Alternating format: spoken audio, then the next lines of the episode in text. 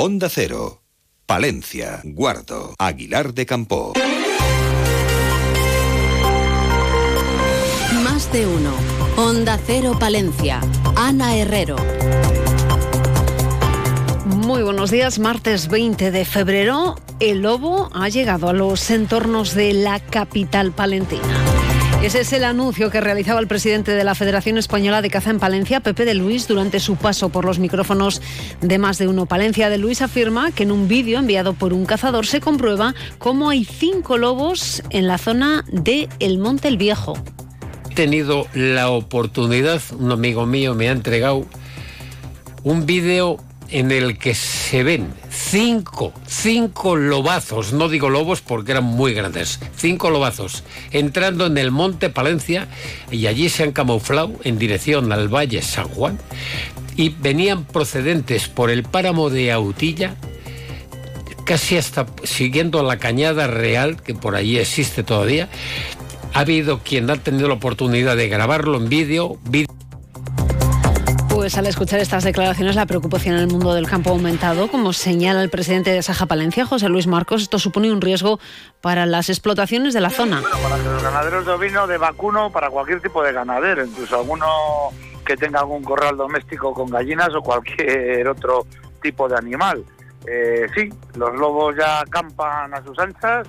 Eh, con esta ley que tenemos y este Ministerio de Transición Ecológica, y en parecidos términos se pronunciaba el presidente de la IGP, el hechazo de Castilla y León, José Luis Fraile. Pues yo creo que debe saltar las alarmas a todas las administraciones y tener un poco de responsabilidad porque esto es jugar con, el, pan de, los ganaderos y con el ánimo, porque si al final están matando los animales, pues es otro hincapié para que no haya relevo generacional. Sí, sí, hay rebaños, eh, por desgracia cada vez menos, pero tenía que ser una cosa de fomentar más rebaños. Pero claro, si al final la fauna silvestre, en este caso una limaña, que es el lobo, pues al final se ha dejado de regular.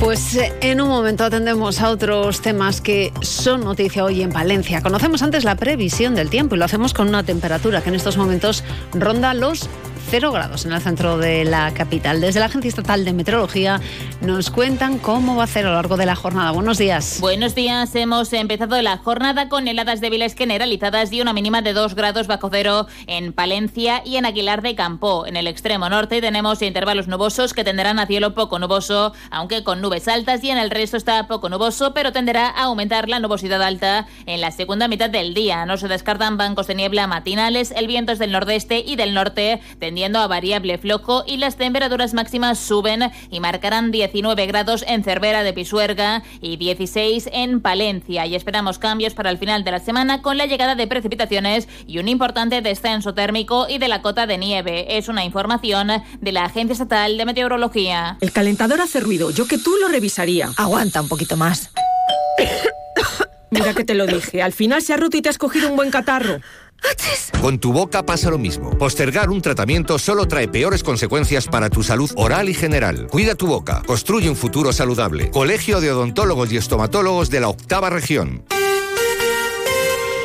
Poco a poco van desapareciendo los carteles de rebaja de los establecimientos comerciales. En el mejor de los casos, algunos comerciantes dicen que estas rebajas han sido normales, aunque para la mayoría han sido malas. Eso es lo que nos cuenta Fernando Tejerina desde FECOPA, entre que el tiempo no ha invitado a vender la ropa de la temporada de invierno, el despiste que tiene el cliente con tanta promoción o lo que parece más razonable que entre Internet y el estado de los bolsillos la gente no apuesta por las compras en los establecimientos, pues estas rebajas, dice, no pasarán a la historia del comercio por haber sido buenas.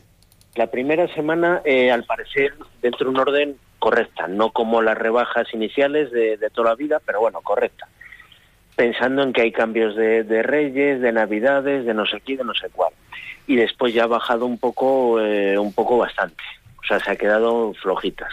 Y nos quedamos en la capital. Izquierda Unida de Castilla y León ha preguntado a la Confederación Hidrográfica del Duero, por medio de una pregunta del Grupo Parlamentario de Sumar, cuál ha sido el contenido de la reunión entre la alcaldesa de Palencia y la presidenta de la Confederación Hidrográfica del Duero. También si el ayuntamiento se ha interesado por los informes que requiere la realización de un nuevo hospital privado en la capital palentina. El Grupo Parlamentario de Sumar ha realizado una pregunta en el Congreso de los Diputados para conocer qué informes tiene que realizar la Confederación que permitan la construcción de ese nuevo hospital privado en Palencia.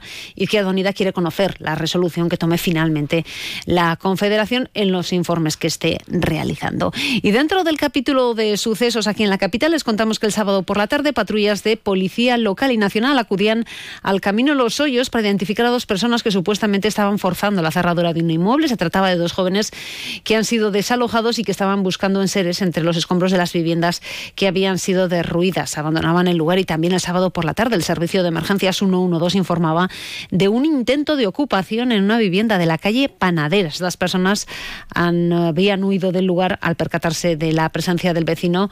Habían producido unos daños importantes en la puerta de la vivienda y la usurpación del inmueble no llegaba a tener lugar. Y el subdelegado del Gobierno en Palencia, Ángel Miguel, ha hecho un balance positivo de las políticas sociales emprendidas por el Ejecutivo dentro del Plan de Recuperación, Transformación y Resiliencia en 2023. Afirma que el objetivo en 2023 era claro y pasaba por continuar las políticas desplegadas por el Gobierno de España marcadas por un carácter muy social y de justicia social. Afirma que el colectivo más numeroso en la provincia de Palencia, el de pensionistas, ha visto cómo ha llegado en 2023 más dinero a sus bolsillos. Y ante esas cifras, la diputada del PP por Palencia, Milagros Marcos, criticaba esa valoración que realizaba el subdelegado del Gobierno. Lo peor que le puede pasar a Palencia es tener un gobierno que miente y que se cree sus propias mentiras. Y un subdelegado del gobierno, el de Palencia, que en lugar de reconocer los problemas es complaciente con el ninguneo del gobierno a todos los palentinos.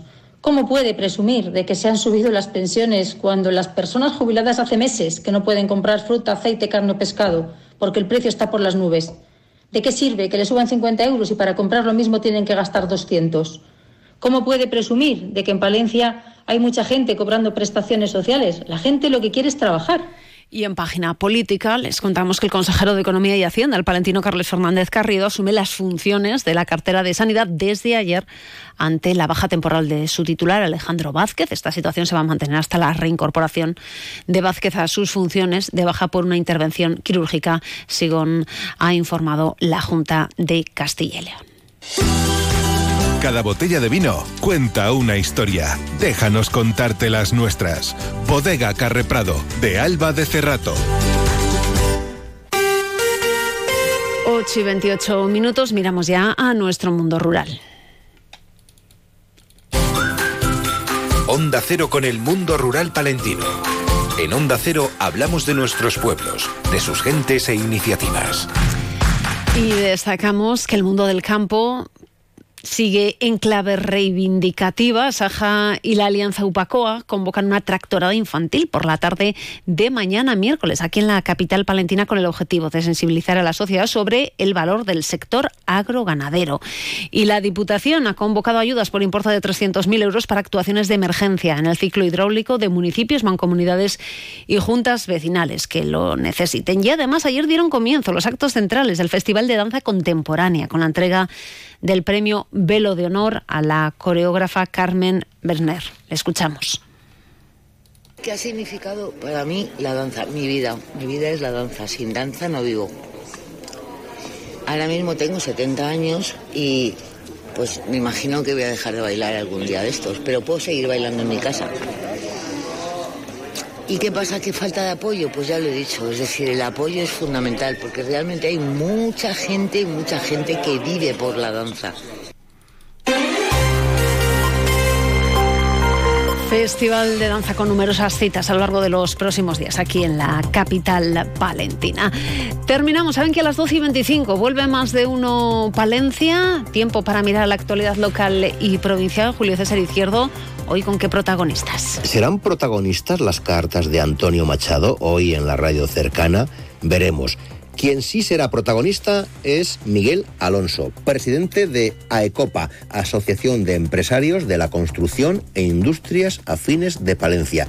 Tienen muchas cuestiones que contarnos hoy en la radio cercana, a partir de las 12 y 25. Buenos días.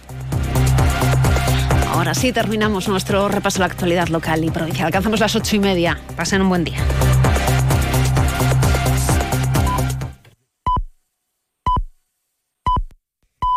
Son las ocho y media de la mañana, siete y media de la mañana en Canarias.